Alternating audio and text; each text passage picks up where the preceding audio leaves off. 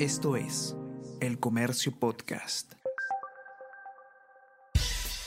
Buenos días, mi nombre es Soine Díaz, periodista del Comercio, y estas son las cinco noticias más importantes de hoy, jueves 23 de febrero.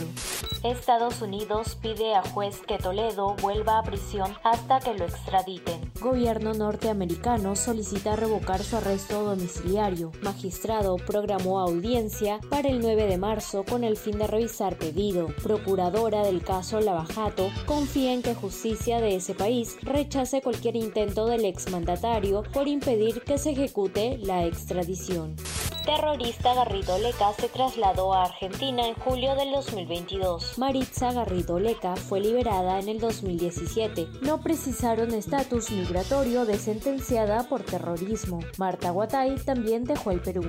Lima registra su década más calurosa desde 1980. Desde 1997, los veranos en Lima Este han registrado más de 30 grados. En el 2022 registró 2,67 grados más que la zona central de la capital. Por otro lado, San Juan del Urigancho registró esta semana 32 grados.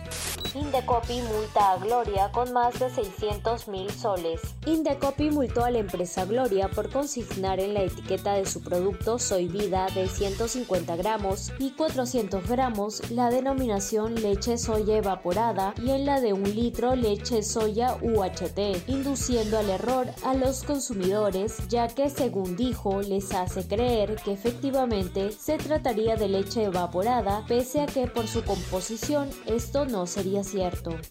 Paolo Guerrero marca su primer gol con Racing. Racing Club derrotó 3-1 a San Martín Formosa por los 32 avos de final de la Copa Argentina 2023 en el Estadio Centenario del Club Atlético Sarmiento y Paolo Guerrero se hizo presente en el marcador. Esto es El Comercio Podcast.